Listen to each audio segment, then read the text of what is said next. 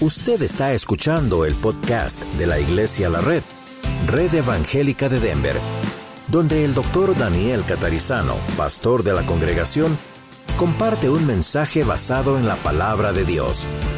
Ahora abra su corazón y permita que en los próximos minutos el Señor le hable y le bendiga. Padre, te damos gracias porque abrir tu palabra nosotros confiamos en que tú, Rey de Reyes, Señor de Señores, tu Espíritu Santo, que eres el que ha escrito esta Biblia, eres el que ha inspirado por tantos años a hombres a escribir esta Biblia. Tú ahora nos hables a leer esta Biblia, a leer tu palabra. Y sabemos que lo vas a hacer. Te damos gracias en el nombre de Jesús. Amén. Salmo 78. Hoy vamos a leer un versículo, solamente como el versículo clave del mensaje, pero sobre este versículo vamos a ir desarrollando el mensaje mencionando otros textos. Digo eso porque muchos de ustedes apuntan, ¿verdad? El mensaje en casa también, muchos de ustedes lo hacen, entonces ah, esta es una manera de ya estar prevenidos, ¿ok? Para poder hacerlo. Salmo 78, 52. Hoy vamos a hablar acerca de Dios es mi pastor. Y yo sé, en la mente enseguida vino el Salmo 23, ¿verdad? El Señor es mi pastor, nada me faltará. Bueno, vamos a mencionar ese salmo sin duda, pero no es el único en la Biblia, no es el único texto en la Biblia donde se dice que el Señor es nuestro pastor. Entonces, vamos a mirar esto mientras lo buscan en la mitad de la Biblia, Salmo 78, 52, aquí adelante. Entonces, en el Salmo 78, 52 vamos a ver en un momento más eh, que el Señor es nuestro pastor. Muchas veces en la Biblia, les repito, Dios ah, se refiere a Él, a Jesús, como el pastor y a su pueblo, en primer lugar el pueblo de Israel, en segundo lugar nosotros la iglesia, como rebaño. Y esto es una figura muy común en el cristianismo por siglos, porque está en la Biblia. Este versículo 52 dice, hizo salir a su pueblo, hablando en este caso de los pueblos judíos, los israelitas, hizo salir a su pueblo como ovejas y los llevó por el desierto como un rebaño. Bueno, todos necesitamos un pastor. Todos necesitamos un pastor. Yo también. Todos necesitamos un pastor. Dios es nuestro pastor. Me gusta como decimos en inglés a veces, He's the shepherd, we are the under shepherd. Entonces la idea es, Él es el verdadero pastor, la cabeza de la iglesia. Este pastor está bajo el pastor. ¿Okay? En el libro de Hebreos también hay una promesa para este pastor, como para los pastores de carne y hueso. Y dice cuando aparezca el príncipe de los pastores. ¿Sabían que yo tengo un príncipe arriba? El príncipe de los pastores ¿ok? Hará lo que tiene que hacer en su gloria cuando estemos con Él. Ahora, todos tenemos a Dios como nuestro pastor. Y cuando pasamos por etapas lindas en la vida, nacen babies, nos casamos o nos ponemos de novios o tenemos un nuevo auto, una nueva casa, estamos en un nuevo lugar, hay cumpleaños, hay aniversarios, en fin, tantas, tantas cosas que todos recordamos, necesitamos al pastor. Necesitamos a Dios para que nos guíe en esas épocas. Cuando estamos en lo opuesto, cuando estamos en etapas en nuestra vida que son etapas de dolor, de enfermedad, de pandemia, necesitamos al pastor, necesitamos a Dios como pastor que nos guíe, que nos oriente, que nos dirija, que nos anime, que nos cuida, que nos defiende, que nos alimenta, que nos enseña cómo escuchar su voz. Bueno, vivimos tiempos de confusión, ¿verdad que sí? Para los que estamos en este planeta hace unos cuantos años, podemos comparar más que los jóvenes.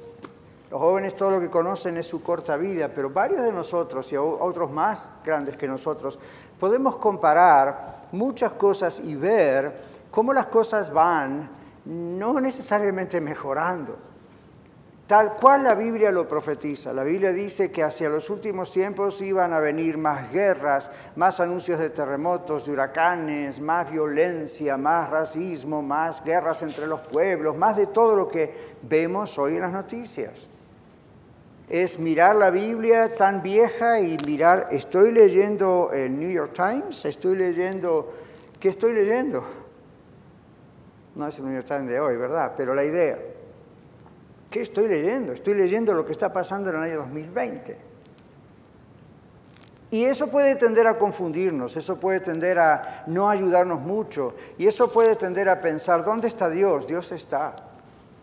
Pero Dios está no solo como su Salvador en Cristo Jesús y el mío, no solo Él está allí como el Señor y Rey de Reyes. ¿Sabía usted que el Señor Dios también es su pastor?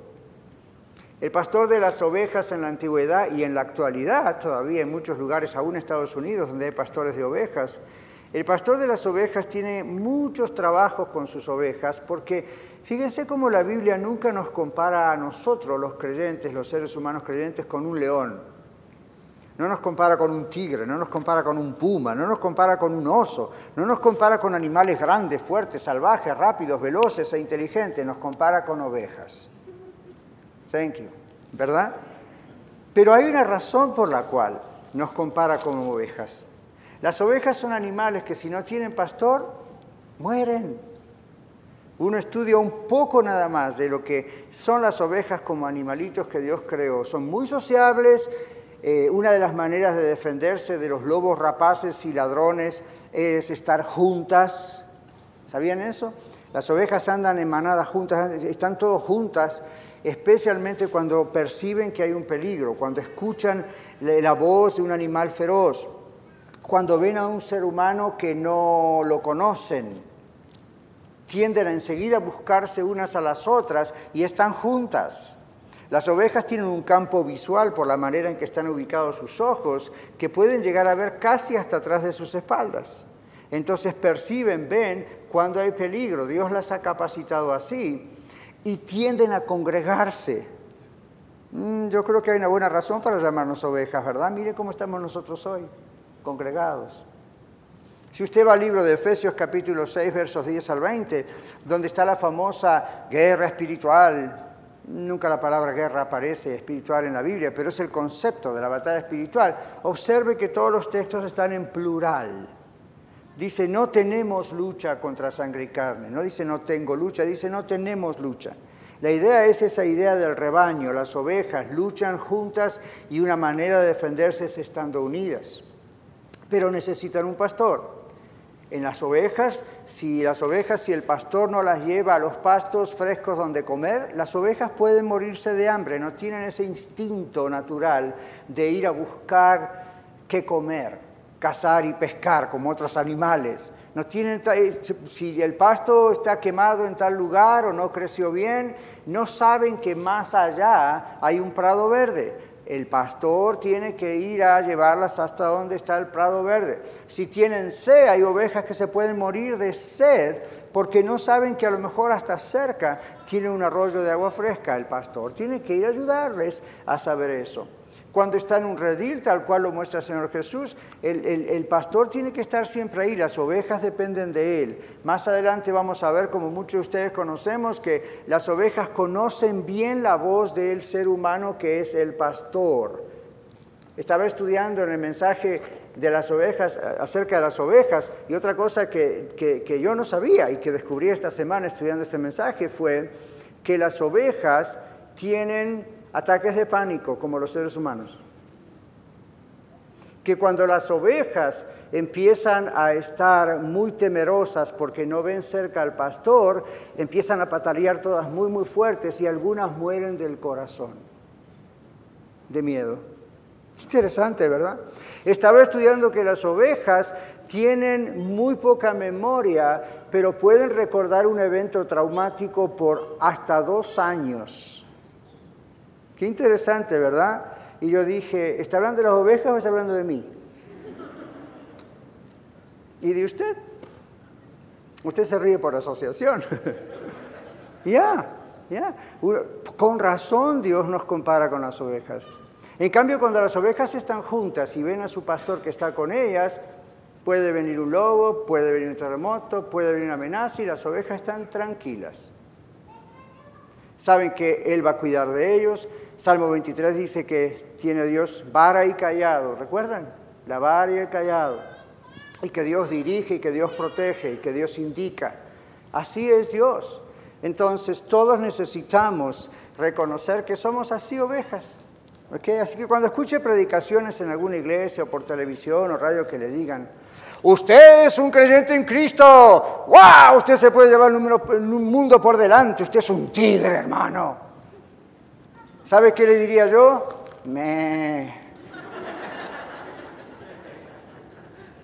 Es falso ese concepto. Es cierto que todo lo podemos en Cristo que nos fortalece, es cierto que somos victoriosos, es cierto que con Cristo lo podemos todo, pero mire la clave, con Él, no solos. Con Él, no solos. En cuanto quitamos los ojos del Señor, nos agarra el miedo, nos morimos de hambre, nos desviamos para un lado y para el otro, somos ovejas. Vivimos tiempos confusos donde no sabemos exactamente qué hacer, hasta dónde llegar, hasta dónde no llegar. Constantemente vemos malas noticias dentro de la familia, fuera de la familia, dentro de la iglesia. Constantemente hay dolor en nuestro corazón por situaciones que ocurren. Dos domingos atrás, dos personas de la iglesia murieron. Así, uno y después el otro. Veníamos de ver a morir a uno en el hospital y en el viaje veníamos para acá y nos avisaron por teléfono que se murió el otro perdonen que sea tan crudo, pero quiero que vean la crueldad de lo que puede ocurrir en la vida en ese aspecto de nuestras emociones, nuestro corazón. Ven, la semana pasada, varios de ustedes y yo, gracias por poder, los que pudieron estar, estuvimos en uno de los funerales. Ese mismo día de allí, mi esposo y yo fuimos al otro, y así. Y estamos go, go, go, en un montón de cosas así. Son etapas, no siempre pasa. No digo es una constante, pero ve, estamos en una etapa así.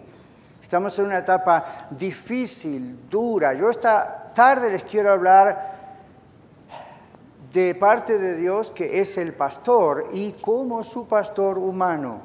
Todos estamos pasando eh, cuestiones difíciles. Escuchó de alguien que hace un mes y medio atrás se cayó por la escalera y se rompió tres costillas escuchó de personas que murieron, escuchó y las cosas que usted no escucha, porque bueno, claro, usted no está todo el tiempo aquí, ¿verdad?, trabajando en esto, pero constantemente hay cosas maravillosas, hermosas y de pronto vienen tiempos que uno dice, ¿y ahora?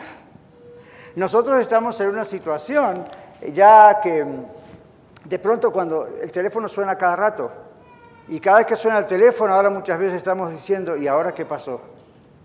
No queremos pensar así, pero de pronto muchas veces estamos recibiendo constantemente malas noticias. Ahora, otra vez, no nos deprimimos, no nos desesperamos, sabemos que es una etapa, pero ¿cuántos de ustedes se acuerdan que hace aproximadamente dos, tres meses atrás les decíamos, Señor, seguimos orando por un avivamiento, un despertar espiritual, haz lo que quieras, quebrántanos, Señor? Y Dios dice, ok, Ahora usted dice, ¿y por qué nosotros orábamos así? Porque el Espíritu Santo, Dios, nos dijo que oráramos así, evidentemente, para prepararnos para esto que estamos atravesando en este momento. Y yo digo, es duro, pero gracias a Dios que nos fue preparando. Entonces hay cosas que nos toman de sorpresa, pero lo que no nos toma de sorpresa es que Él está siempre con nosotros y lo manifiesta de tantas maneras. Dios es mi pastor, dice el título de este mensaje. ¿Por qué? Porque nos salvó. Fíjese el Salmo 78, la primera parte en el versículo 52 que dice, hizo salir a su pueblo como ovejas. Esto recuerda el Éxodo, ¿verdad? Por muchísimos años Israel ahí metido, en, el pueblo judío metido en Egipto y el Señor los saca con mano fuerte. Ahora fíjense, no fueron ellos los que salieron, el Señor los tuvo que sacar. Es como usted y yo, uno no es salvo por sus esfuerzos, uno no deja el mundo diabólico del pecado porque es bueno y porque hace esfuerzo y hace obras. Dios lo libra a uno, Dios le libra a usted. Usted simplemente dice yes, usted simplemente dice sí. Moisés fue de parte de Dios, habló con el faraón, vinieron las diez plagas, finalmente en la última faraón dijo, ok, váyanse de aquí porque ustedes son una plaga. Y entonces cuando el pueblo dijo, cuando Dios dijo, go, vámonos, después de la famosa Pascua, nadie se quedó atrás. Todos dijeron, tenemos que irnos y salieron gozosos de la esclavitud. Cuando el Señor le dice a usted, como me dijo a mí, usted es un pecador perdido y no necesita ser un criminal para eso, simplemente todos los seres humanos somos pecadores y delante de Dios estamos perdidos hasta que Dios ya no nos envía a un Moisés, Dios nos envía a su propio Hijo Jesucristo y nos dice, confíen en Él y afuera de Egipto y uno sale de esa esclavitud. Como el Señor Jesús dijo, sale del mundo satánico. Usted no necesita, usted ser un satanista para eso. Simplemente sale de las tinieblas, del reino dominado por el pecado, en su carne, en su cuerpo, en su mente, en su espíritu. Y sale de eso y entra al reino de Dios, al reino de la luz. Ese es su éxodo. Esa es su Pascua, es Cristo, ¿ve? Entonces usted como yo somos comparados en ese aspecto con el pueblo judío. El Señor dice, hizo salir a su pueblo como ovejas, es decir, los guió por mano de Moisés. No le dijo, mañana a las siete salgan de aquí. Mandó a Moisés y todo el mundo como una oveja obediente siguió al líder. Y salieron y salieron. Usted y yo como ovejas obedientes seguimos a nuestro líder, a Cristo. Y así salimos de aquella esclavitud. Pero ¿y qué pasó con el pueblo de Israel después? El pueblo de Israel fue a parar al desierto por su desobediencia hasta que llegó a la tierra prometida muchísimos años después. Bueno, en Isaías 40, 11 la Biblia dice, como pastor apacentará su rebaño, hablando de Dios, como pastor apacentará a su rebaño y en su brazo llevará los corderos y en su seno los llevará. Qué maravilla, ¿no? En su seno los llevará. Y luego termina diciendo, pastoreará suavemente a las recién paridas o a las recién nacidas. Dios apacienta, Dios lleva en sus brazos, Dios lleva cerca de su corazón, sobre su seno. Dios pastorea delicadamente a los nuevos creyentes. ¿Cómo sabemos eso? Bueno, cuando uno recién se entrega a Cristo, está saltando de alegría, cuando realmente es genuino, ¿no? Nomás si fue a la iglesia a pasar frente, levantó la mano y después no pasó nada, no sé si fue salvo. Pero cuando realmente hubo una conversión, wow, como que uno ve otros colores, no sé, pasa algo extraño, como diciendo, oh my God, esto es tremendo, es maravilloso. Ahí sí puede decir, oh Dios mío, esto es maravilloso. Y, uno, todo está bastante suave, por ahí viene alguna que otra persona que no le gusta en la familia, pero uno está como caminando sobre las nubes, ¿verdad? Y uno dice, bueno, evidentemente el Señor nos está llevando como la mamá lleva a su bebé con mucho cuidado. Pero el bebé crece. Y cuando el bebé crece, el bebé está listo para ser puesto en el suelo.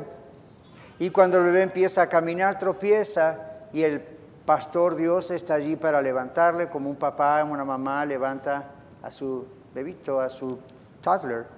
Y luego cuando está allí, el bebé sigue creciendo. Todos ustedes y yo pasamos por esa experiencia, ¿verdad? Y entonces de pronto Dios nos deja estar en situaciones que no nos gustan. Entonces ahí uno dice, ¡guau, guau, guau! Y Dios dice, ¿por qué guau, guau, guau? Ya no eres un bebé. Señor, pero ponme en tu seno, manténme en tu seno. Bueno, yo te tengo en mi seno, pero si siempre te tengo en mis brazos no vas a aprender a caminar nunca.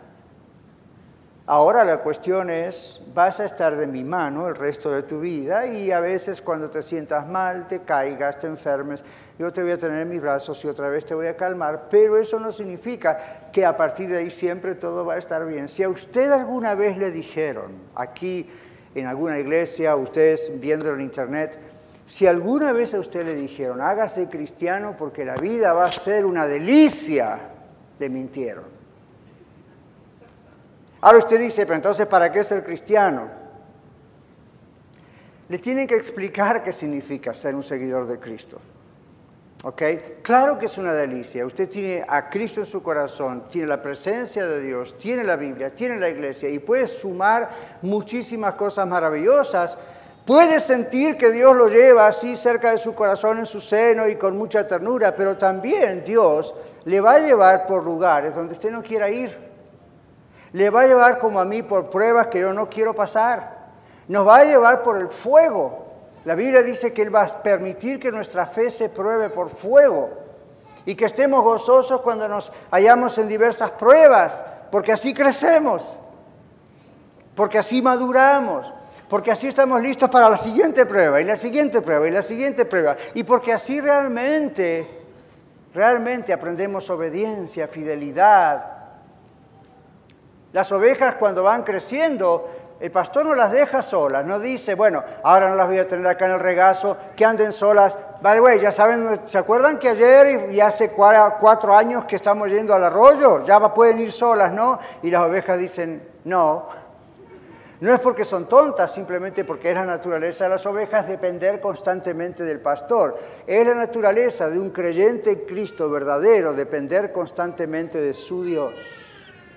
En cuanto uno empieza a depender de uno mismo, pasa como la Biblia dice, esa oveja extraviada que luego se cae entre espinos porque no sabe. Otra cosa que yo estaba viendo esta semana estudiando las ovejas con relación al campo visual, las ovejas, los animalitos, no tienen sentido, no tienen sentido de la profundidad. A ver, los que están en la cámara, espero no arruinarles el asunto, pero las ovejas llegan a un precipicio y cuando miran para abajo no le pasa lo que a usted y a nosotros nos pasa, que nos tiembla la pierna y decimos, wow, no tienen ese sentido.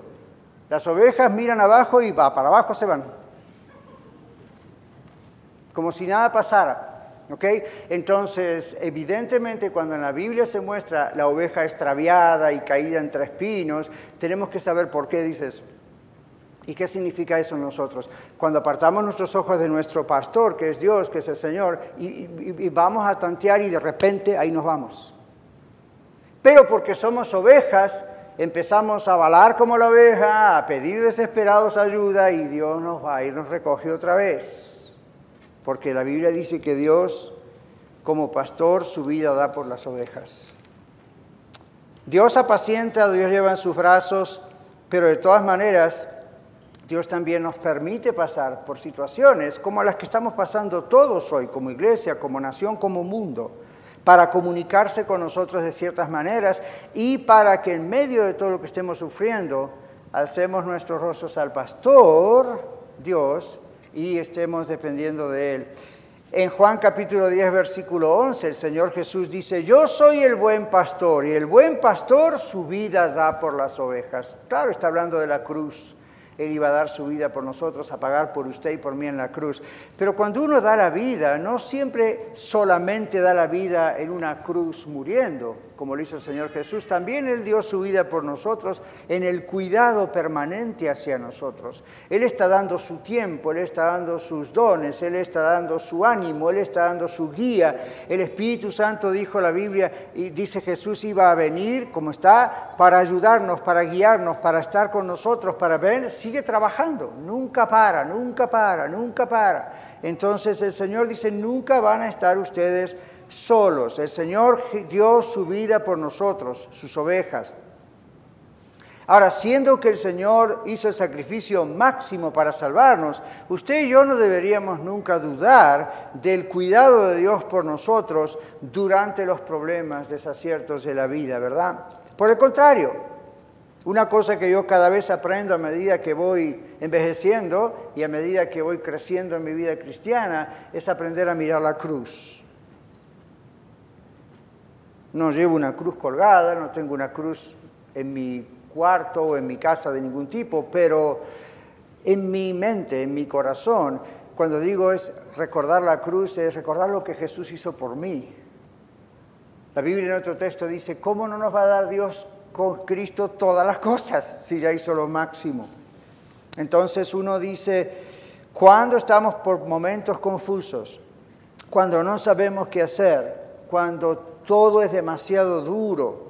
Como siempre, en vez de dudar del cuidado de Dios sobre nosotros, debemos recordar la cruz, debemos recordar lo que Él hizo por nosotros y debemos recordar que no quedó muerto, que el tercer día Él venció la muerte, por eso no tenemos esa cruz, un Cristo clavado, porque si no es como decir nunca resucitó y la Biblia dice si Él nunca volvió a la vida después de muerto, no sirve para nada lo que estamos haciendo hoy acá ni en nuestra vida. ¿Para qué ser cristianos? Dicen por ahí, ¿verdad? Sí, Cristo, pero la Biblia dice ahora Cristo resucitó, Él venció la muerte. Entonces yo tengo que recordarlo y usted también recordar, tenemos un Dios vivo y Él se sacrificó por nosotros, envió a Cristo su Hijo para morir por usted y por mí. Entonces, cuando todo se encierra y parece que estoy en un túnel, Señor, ¿dónde estás? ¿Dónde estás? Antes de llegar a la queja, piensa en la cruz. Recuerde, Señor, te alabo porque tú moriste por mí, tú resucitaste por mí, tú pagaste el precio que yo no podía pagar. ¿Cómo no me vas a dar todo lo que necesito para poder seguir en este desierto hasta que llegue a la tierra prometida? Por supuesto que lo vas a hacer.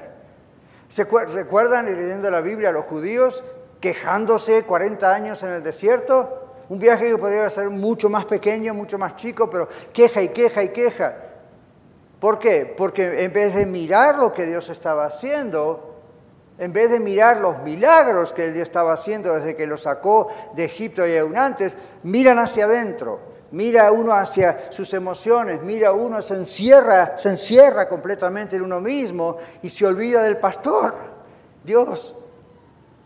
Y el Señor constantemente tenía que llamarles la atención, constantemente tenía que decirles, yo estoy aquí con ustedes.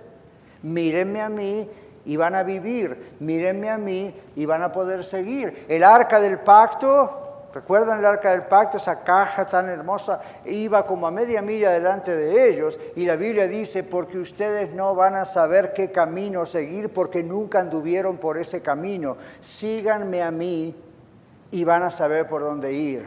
A nosotros nos pasa eso. Nunca nos pasó lo del COVID, ¿verdad? En este planeta nunca ocurrió lo del COVID-19, el coronavirus. Nunca ocurrió. Y hoy en día científicos y reyes y presidentes y reinas y primeros ministros y cirujanos, todo el mundo está, ¿y ahora qué hacemos con esto? Usted y yo también quizás estemos pensando, Señor, ¿y por qué permites esto? ¿Y ahora cómo actuamos con esto? ¿Usamos la máscara o no la usamos? ¿Mantenemos distancia o no la mantenemos? ¿Vamos a la iglesia o no vamos? ¿Vamos a trabajar? ¿Qué hacemos? Y el Señor dice, miren mi presencia, mírenme a mí, miren hacia dónde voy. Y usted dice, ¿y cómo sé hacia dónde voy? Hoy no veo un arca, una caja que sigue delante mío y el líder Moisés. La palabra de Dios dice, miren la palabra. Miren la palabra y van a saber para qué lado ir. Y usted dice, pero aquí no menciona coronavirus en la Biblia. No, como tampoco menciona muchísimas otras cosas, pero a buen entendedor pocas palabras, ¿no? Yo soy el buen pastor, dice el Señor yo nunca los voy a dejar. En tercer lugar, Dios mi pastor me guía por la vida. La segunda parte del 52, Salmo 78, 52 dice, y los llevó por el desierto como un rebaño, todos juntos. Cuando Dios nos guía en las pruebas que permite, es para madurarnos. Como papá y mamá nos ayudaban para madurarnos y a veces permitían que ocurriesen cosas para que nosotros pudiésemos aprender y madurar. No es un buen papá, no es una buena mamá, aquel papá o mamá que está constantemente ahí hovering, como decimos en inglés, ¿verdad? Como el helicóptero que está ahí arriba mirando. No, no, no, no. Llega un momento en que uno dice, ok, vamos a, se va a caer y lo vamos a ayudar, pero va a aprender. Entonces, Ah, el Señor hace esto, Dios nos guía en las pruebas, eres un pastor que no solamente nos salvó y bueno, entonces se desentendió de nosotros, ya están salvos, no, Él sigue con nosotros, ayudándonos, guiándonos en cada prueba. Cada uno de ustedes y yo tenemos dentro de nosotros diferentes tipos de conflictos, pruebas, situaciones. Cada uno de nosotros, Dios nos guía en el redil del que estamos, esta iglesia, y Dios nos va guiando y nos va ayudando, ¿verdad? Y nosotros dependemos de Él, nos guía con su palabra. Ahora sí, el Salmo 23, el Señor es mi pastor, nada me faltará. ¿Cuál es la definición de nada? nada. No es el Señor es mi pastor y nada me faltará excepto. No, no hay exceptos, es nada, nada me faltará, ni espiritualmente, ni emocionalmente, ni nada. Y usted dice, pero a veces Dios nos deja faltar el trabajo. Pero aquí dice que estando con el Señor, aunque falte el trabajo, la salud, el dinero, lo que sea, Él está con nosotros. Y si lo miramos a Él, Él nos da sabiduría para saber qué tenemos que hacer, cuándo lo tenemos que hacer, cómo lo tenemos que hacer. Aunque no haya un manual de instrucciones A, B, C, D, tipo conferencia, está en la palabra de Dios. El asunto es conocer la palabra. Ahora, el Salmo 23 dice, su vara y su callado me infundirán ánimo, aliento. La pregunta es, ¿qué vara y qué callado sigue usted? la vara y el callado de los falsos maestros? La vara y el callado de la gente, recuerde, la vara, el callado, instrumentos de seguridad, instrumentos de protección, instrumentos que dan ánimo. ¿Dónde vamos a buscar el ánimo? ¿En Google? ¿Dónde vamos a buscar la dirección de Dios? ¿En Facebook? ¿O con la comadre en la esquina? ¿O dónde vamos a buscar la guía? Aquí está. No necesitamos otra cosa. Y usted dice, entonces tampoco tengo que hablar con usted, pastor, o con los consejeros que hay en la iglesia. Sí, pero vamos a usar la Biblia. Entonces uno dice, ¿qué vara y qué callado sigo yo? ¿El de Dios o el de algún falso maestro por ahí? Ahora, Dios es mi pastor, Dios me capacita para escuchar la voz de Él y para seguirle. Juan 10, 1 al 11 les resumo, aquí el Señor en un momento dice, mis ovejas oyen mi voz y no van a oír la voz de los extraños. Tal cual pasa con los animales ovejas, ¿verdad? No escuchan. Si yo voy a un redil aquí cerca en Kansas y, veo a las ovejas y las ovejas me miran y van a salir corriendo, porque no saben quién soy. Y si les hablo, no reconocen este timbre de voz. Pero llega el pastor, sea quien sea, y ellas van y le van a obedecer, van a seguirlo. Entonces, ese es el asunto con nosotros, el, el, Señor. El Señor Jesús dijo, mis ovejas oyen mi voz, no oyen las del extraño. Entonces, para conocer la voluntad de Dios, debo conocer la voz de Dios. Ahora, traje un libro aquí que me parece muy interesante. Y en este libro, un famoso predicador que yo respeto mucho, se fue con el Señor hace unas semanas atrás. G.I. Parker se llama, se lo recomiendo. Ah, no estoy vendiendo, no hay ningún libro de afuera. Les estoy diciendo, yo lo he leído en inglés y el otro día lo mandé a ordenar en español porque dije, tengo que contarles esto.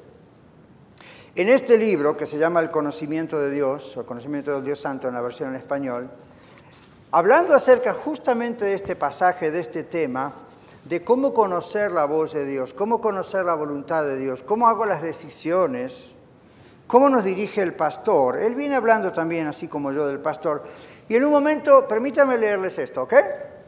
Ya después terminamos, porque acá estamos en Estados Unidos, no se puede ir más de 40 minutos.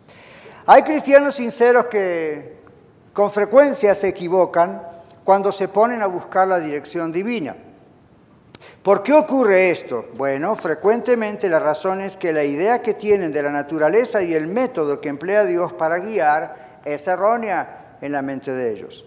Buscan fuegos, pasan por alto la guía que está al alcance y se exponen a toda suerte de decepciones. Ahora preste atención porque lo que va a escuchar es muy familiar. El error básico está en pensar en la dirección divina como si fuese especialmente un impulso interno que da el Espíritu Santo. Es lo que siento que el Espíritu Santo me dice, dice la gente, ¿verdad? Desligado de la palabra ya escrita. Esta idea, dice Packer, que es tan vieja como los profetas falsos del Antiguo Testamento, y tan nueva como muchos grupos de la época de hoy, es un semillero en el que pueden brotar toda clase de fanatismos y tonterías, necedades. Dice, ¿cómo puede haber cristianos serios y conscientes que cometan este error. Parece que lo que ocurre es lo que sigue, dice el autor. Oyen la palabra, la guía, y enseguida piensan en una clase particular de problemas que tienen en sus vidas y problemas que surgen en relación con la dirección de Dios. Problemas que quizá los libros que han leído y los testimonios que han oído tendían a machacar de forma exclusiva. Es la clase de problemas relativos a los que muchas veces llamamos, por ejemplo, decisiones vocacionales. Y Packard aquí pone muchos ejemplos. ¿Con quién me casaré? ¿Conviene o no que me haga miembro de esta iglesia o de la otra? ¿Debo servir al Señor en mi país o en otra parte? ¿convendrá, ¿Convendrá que procuremos tener otro hijo?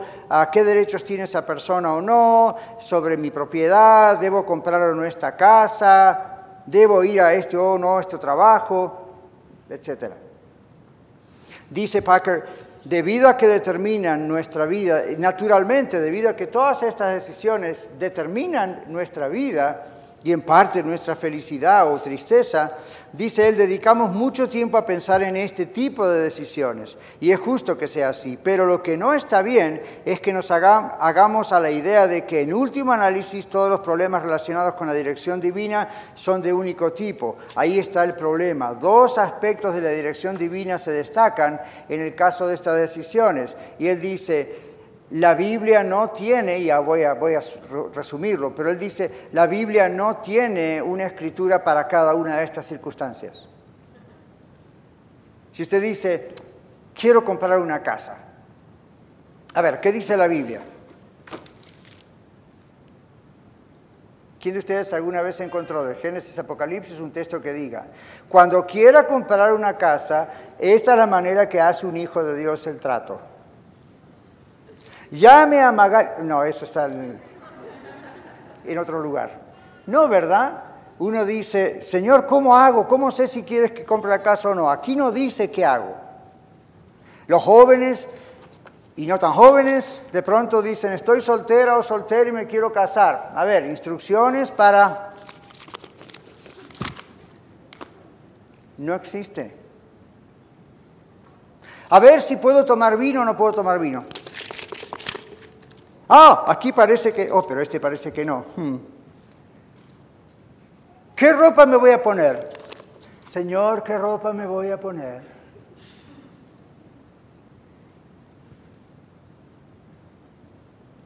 No escucho nada, Señor. Señor, ustedes se ríen, pero observen. Hannah Withal Smith, esposa de un tal Smith, una mujer que fue una gran escritora, dice este hombre Packard, habló acerca del fanatismo y de la superespiritualización de las cosas y dice, cuenta de una mujer que todas las mañanas, luego de haber consagrado el día al Señor en el momento de despertarse, le preguntaba entonces al Señor si debía levantarse o no. Y no se movía de la cama hasta que la voz le decía que se levantase y se vistiese. A medida que se ponía cada prenda de su ropa, le preguntaba al Señor si debía ponérsela o no. Y con mucha frecuencia el Señor, dice ella, le decía que se calzara el zapato derecho pero no el izquierdo. Algunas veces debía ponerse ambas medias pero no los zapatos, según lo que ella supuestamente escuchaba. Otras veces los dos zapatos pero no las medias no vivía en Colorado, ¿verdad? Y lo mismo ocurría con las demás prendas de vestir. Preguntaba cada rato, Señor, ¿me pongo este zapato, los marrones, los azules, los cafés, qué hago? Estaba luego la otra, el otro caso de la inválida, cuenta Packard, que en una ocasión en que la dueña de casa la visitó y por olvido dejó el dinero sobre la, la mesa, le vino a esta señora una impresión de que el Señor quería que tomase ese dinero que la otra se olvidó en la mesa con el fin de poner, eh, ilustrar la verdad de la Biblia cuando dice todo es vuestro. Lo cual hizo y escondió el dinero bajo de la almohada. Mintió cuando la dueña volvió a buscar su dinero perdido, pero al final la echaron de la casa por ladrona. Lo que nos muestra este tipo de conducta, dice Packer, es la falta de comprensión de que el modo fundamental por el que nuestro creador racional guía a sus criaturas, a sus ovejas, es mediante la comprensión y la aplicación racional de su palabra escrita. Otra, otra forma de decirlo, use la cabeza. Hello. Use la cabeza. La Biblia es un libro escrito para que lo leamos y lo comprendamos. Y Dios nos da esa comprensión. Dice Packard, esta manera de guiar es fundamental para cualquier cristiano, tanto porque limita el área dentro de la cual se requiere y se le da guía, como porque solo lo que, los que se han hecho receptivos a la palabra de Dios, entonces pueden comprender la palabra de Dios. Para concluir, porque me gustaría leer todo el capítulo, pero nos quedamos aquí hasta muy tarde. La forma verdadera de honrar al Espíritu Santo, dice, como nuestro guía es honrar las sagradas escrituras, la Biblia. La guía fundamental que nos da Dios para moldear nuestra vida, es decir, el inculcar las convicciones, las actitudes, los, ideales, etcétera, no es cuestión de impulsos espirituales, ni emocionales, ni mentales, internos, aparte de la palabra de Dios, sino de la presión que sobre la conciencia y mía ejerce la presentación del carácter y la voluntad de Dios ya expresado en su palabra. En otras palabras, ¿cómo nos guía el pastor Dios para saber lo que Él quiere en nuestras vidas? Estudie la palabra. Ahí está. ¿Cómo sé lo que Dios piensa? Ahí está. Ahí está. Entonces, bueno, sigue hablando de muchos peligros comunes, de mucha gente que seguía porque Dios me dijo. Y vio lo que pasa cuando alguien le dice a usted, es que Dios me dijo, le cerró la boca. Si usted viene a mí y me dice, pastor, yo sé que no debo hacer X cosa, pero a mí Dios me dijo, Dios nunca le va a decir lo que está en contra de su propia palabra porque él mismo la escribió. Entonces usted me dice, pero usted no es muy espiritual, porque yo sé que Dios me dijo. Yo le preguntaría, ¿qué Dios? Porque el que yo conozco y el que está acá no dijo eso. Con todo respeto, pero se lo voy a decir. De la misma manera que el pastor Dios me dice a mí, a ustedes, a todos, ¿qué es lo que estoy diciendo? Ya está escrito.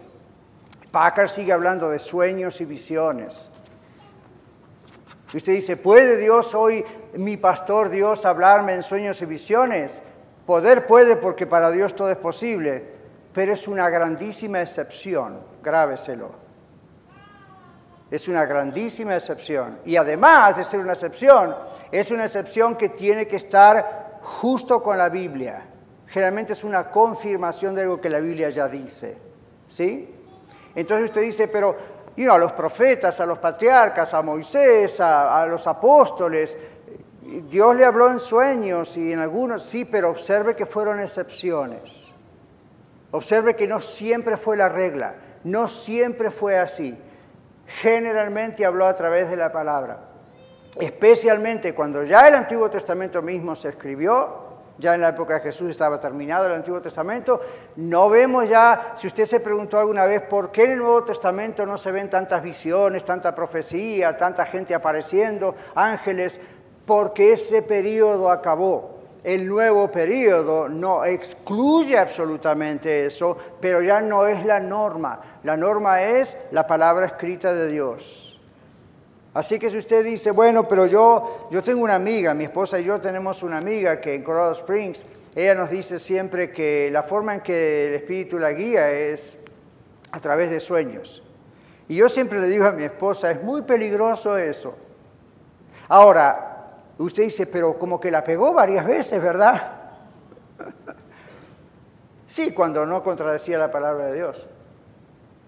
Y es una persona que prácticamente no puede leer es de otro país, casi no, no ha sido educada y uno dice, bueno, y no, hay cosas, pero no puede ser constante. Ella misma a veces escribe como puede textos de la Biblia, los ha memorizado. La palabra de Dios es lo que Dios nos ha dejado para escuchar su voz. Y usted dice, ¿y usted, pastor, que predica? Si predico la palabra de Dios. Si yo no predico la palabra de Dios, no me escuche. Pero si todo lo que usted escucha viene de la palabra de Dios, habrá bien grandes sus oídos espirituales. Estamos en esta casa para recibir la palabra de Dios predicada y eso es una orden de Dios. ¿Ven? Por eso no lo tomamos livianamente cuando estamos acá. Jesús dijo, mis ovejas oyen mi voz, no oyen la voz de los extraños. Para conocer la voluntad de Dios, debo conocer la palabra de Dios. Y usted dice, yo no sé leer, pastor la palabra de Dios está grabada, la puede escuchar en audio. Puede hacer que otras personas le lean la Biblia. Hay personas que no saben leer escribir en absoluto y sin embargo, como tienen hambre de la palabra de Dios, piden que se les lea la Biblia. Ok, la están leyendo de una manera. El último texto es en Hebreos 13:20 y con esto concluimos. Dice, el Dios de paz que resucitó al Señor Jesucristo, el gran pastor de las ovejas, por la sangre del pacto eterno, los haga aptos, eso significa los capacite, en toda buena obra para que hagan la voluntad de Dios, haciendo Él en vosotros lo que es agradable delante de Él por Jesucristo. Hebreos 13:20. En otras palabras, nuestro pastor Dios, nuestro pastor, el Espíritu Santo, el Consolador, Jesucristo nuestro Salvador, y no, Él, Dios, hace en nosotros todo aquello que a Él le agrada en nosotros y nos da la capacidad de hacerlo. ¿Ok? Nuestra tarea es seguirlo como pastor. Es como si usted dice, bueno, ahí está el pastor, como decíamos al principio, y las ovejas, ¿Se dio cuenta que el pastor no come por las ovejas? El pastor no se mete la, grama, el pasto en la boca, lo mastica, se lo saca de la boca, le abre la boca al cordero y se lo mete en la boca. El pastor los guía a los pastos frescos.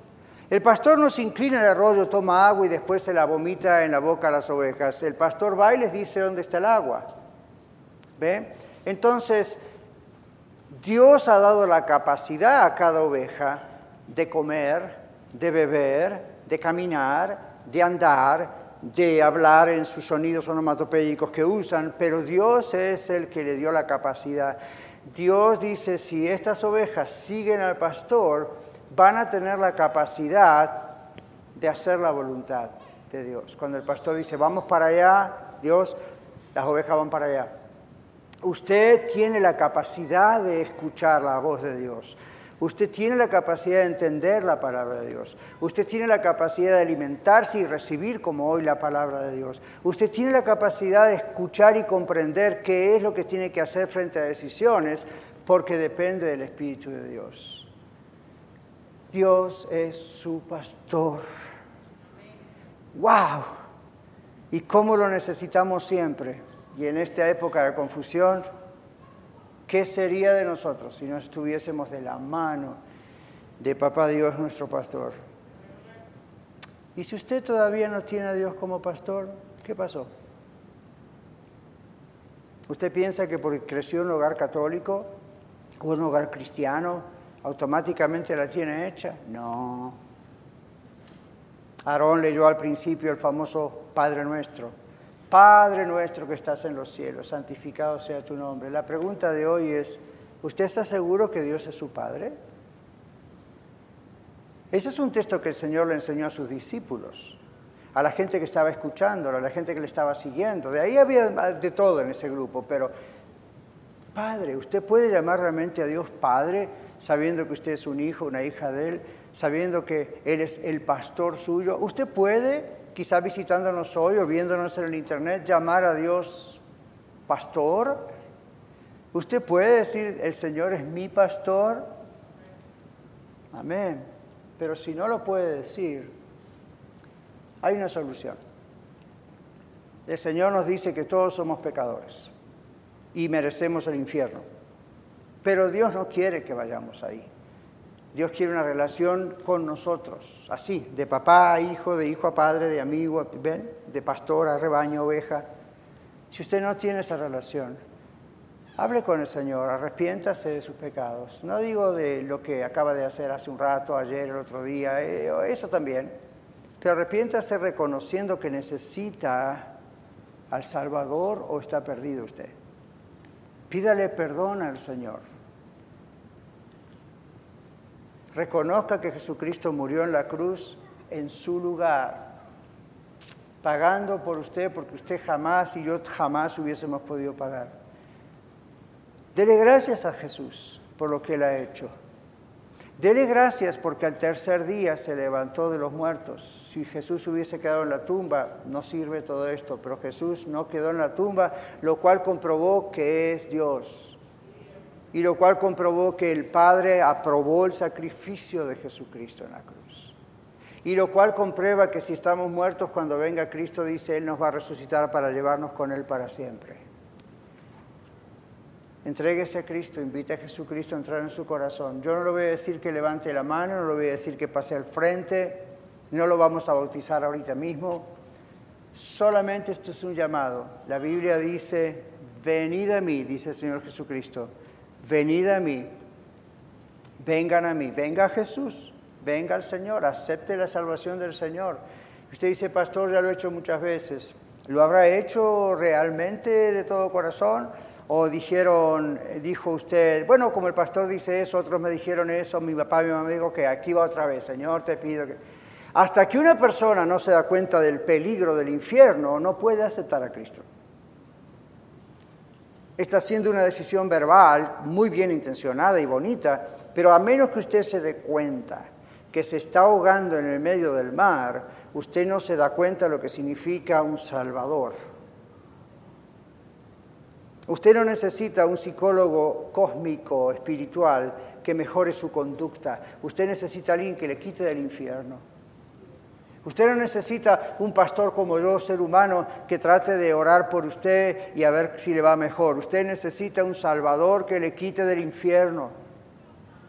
El Señor Jesucristo dijo, yo no he venido a condenar al mundo, sino a salvar al mundo. Pero el que no cree en mí, no hay otra alternativa, va al destino que todo ser humano debería ir y que va a ir a menos que deposite toda su confianza en mí. Padre, te damos gracias ahora,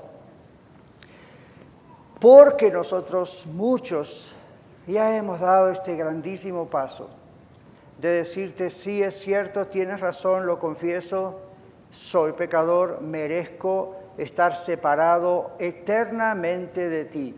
Mis pecados me han separado de ti. Desde que nací, nací en una naturaleza, una humanidad pecadora. Pero lo reconozco y te pido perdón. Y te pido perdón por todos mis pecados, por todo lo que esa naturaleza pecaminosa me produce hacer. Soy esclavo del pecado, soy esclavo de Satanás, te pido perdón. Sálvame, sálvame en el nombre de Jesús. Yo creo firmemente que cuando tú Jesús moriste en la cruz, cargaste con mi culpa, cargaste con mi pecado, y al tercer día resucitaste dándome vida y vida para siempre, vida eterna. Hoy te doy mi corazón, toma mi vida. Quiero seguirte y seguirte fielmente. Hazme un cristiano, un creyente en Cristo Jesús, un seguidor tuyo para siempre. Hazme una oveja y quiero que seas mi Salvador, mi Señor, mi Pastor. En el nombre de Jesús. Amén. Muchas gracias por escuchar el mensaje de hoy. Si tiene alguna pregunta en cuanto a su relación personal con el Señor Jesucristo o está buscando unirse a la familia de la Iglesia La Red, por favor no duden en contactarse con nosotros.